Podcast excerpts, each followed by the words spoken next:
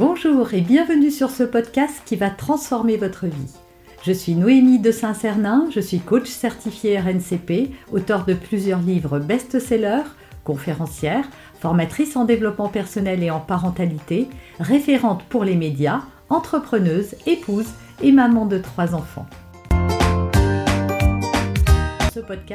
Je partage avec vous chaque semaine des outils, des conseils et des clés concrètes pour vous aider à vous libérer de vos blocages, à améliorer vos relations, à mieux gérer vos émotions, à remettre du sens dans votre vie, à retrouver énergie et positivité et bien d'autres choses encore afin d'obtenir la vie qui vous fait rêver. Alors comment faire les bons choix? On a souvent peur de se tromper, on ne sait pas trop quand on a deux choix euh, qui semblent très bons l'un et l'autre, hein, ça arrive de se tromper et même parfois, même quand il n'y a qu'un seul choix, on a peur de quitter quelque chose pour aller vers autre chose. Est-ce que ça vous arrive? Est-ce que ça vous parle? Eh bien, c'est ce dont on va parler dans cette vidéo. Déjà, ce que je voudrais que vous sachiez, c'est qu'il n'y a pas de bon ou de mauvais choix en fait. c'est nous qui croyons qu'on va faire un mauvais choix, mais on fait toujours le meilleur choix qu'il faut au moment où il faut. Et puis, tous les chemins mènent à Rome, et eh bien tous les choix vont vous mener là où vous devez aller en fait. C'est-à-dire que, je ne sais pas si vous êtes face à deux propositions de travail. Il est évident que le chemin ne sera pas le même si vous prenez l'option A que l'option B.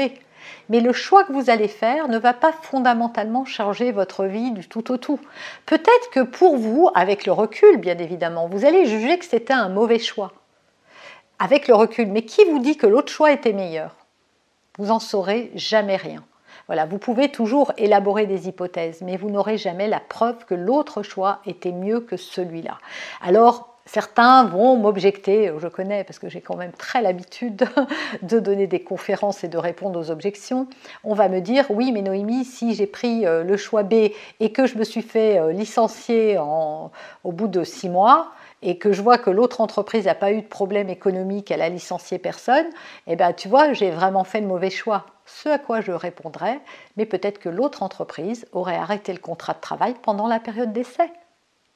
Qui peut savoir Ou peut-être que dans l'autre entreprise, on aurait eu affaire à quelqu'un d'absolument épouvantable au niveau managérial, qu'on se serait euh, traîné au boulot avec un boulet tous les matins parce que c'était infernal ce que, ce que l'on vivait. Ce n'est pas parce que l'on va à un entretien d'embauche et qu'on rencontre quelques personnes, même quand le process de recrutement est long, qu'on connaît l'entreprise. C'est pas parce qu'on est allé pianoter sur Internet qu'on sait euh, euh, si ça va bien se passer. On peut jamais savoir. Et puis, le dirigeant d'aujourd'hui peut changer demain, la personne, euh, notre référent dans l'entreprise également. Donc voilà, rien n'est établi. Donc vraiment, ayez conscience de ça, c'est que vous ne faites jamais de mauvais choix. Maintenant, mes six clés euh, par rapport à ça. Donc, clé numéro un, tout est réversible. Ça veut dire quoi? Ça veut dire que c'est pas parce que vous vous êtes trompé ou vous vous rendez compte que vous vous êtes trompé que vous ne pouvez pas euh, changer votre fusil d'épaule.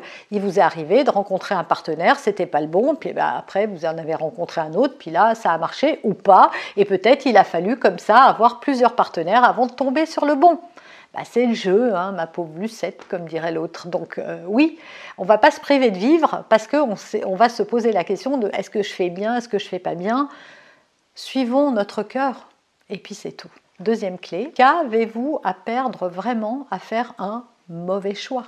Encore une fois, comme je vous l'ai illustré en préambule, on ne sait pas en fait ce que ça va donner. Donc il n'y a que quand on va être confronté aux choses qu'on va pouvoir juger de la pertinence, qu'on va pouvoir se dire si c'était bien ou pas pour nous, mais tant qu'on n'est pas, qu'on s'est pas mis dans l'action, qu'on n'a pas expérimenté véritablement, bah, on ne peut pas savoir. Et qu'avons-nous à perdre? Bon, bah, on peut perdre un emploi, on peut perdre un partenaire, on peut même perdre la vie, mais est-ce que c'est un problème pour nous Même perdre la vie, c'est plutôt un problème pour ceux qui restent ici?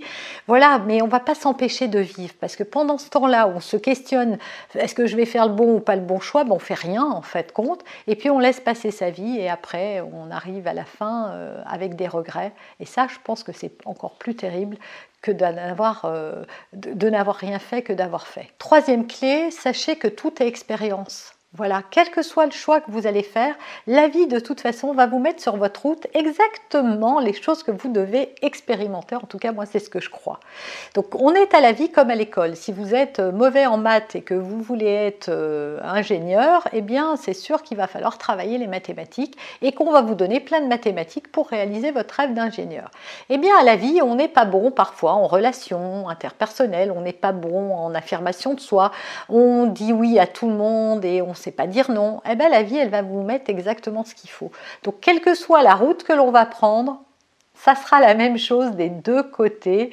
Euh, on aura les mêmes devoirs dans des contextes différents. C'est juste l'emballage qui change. Quatrième clé, les conseilleurs ne sont pas les payeurs. Je ne sais pas si vous connaissez cette expression, mais Arrêtez d'écouter les autres quand vous avez peur de faire des choix. C'est aussi parfois parce que vous en avez parlé et les autres vous disent Ah, mais non, tu ne devrais pas faire ci, tu ne devrais pas faire ça.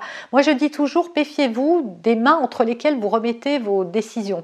Parce que certaines personnes vont juste vous exprimer leur propre peur. Si vous dites à un salarié Ah, je vais quitter mon boulot, euh, je vais rompre mon CDI et je vais me mettre à mon compte, il va vous dire non mais t'es fou quoi, un c'est génial, euh, et puis là en ce moment c'est la crise, et puis avec le confinement on ne sait pas ce que ça va donner, et ben, il va vous faire peur, mais en réalité de quoi il vous parle? Il vous parle de lui, de pourquoi lui il ne fait pas ce que vous vous faites. Si vous voulez des conseils avisés, prenez conseil auprès de personnes qui ont réalisé ce que vous avez fait ou ce que vous voulez faire. Et là, ce sera plus judicieux. Cinquième conseil, ne réfléchissez pas trop longtemps. Voilà, ne ressassez pas, ressassez pas, parce qu'en fait, on se crée des doutes.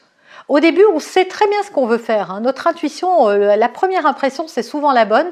Et après, on se laisse gagner par les peurs. Donc, ne réfléchissez pas trop parce qu'à la fin, vous serez encore plus perdu.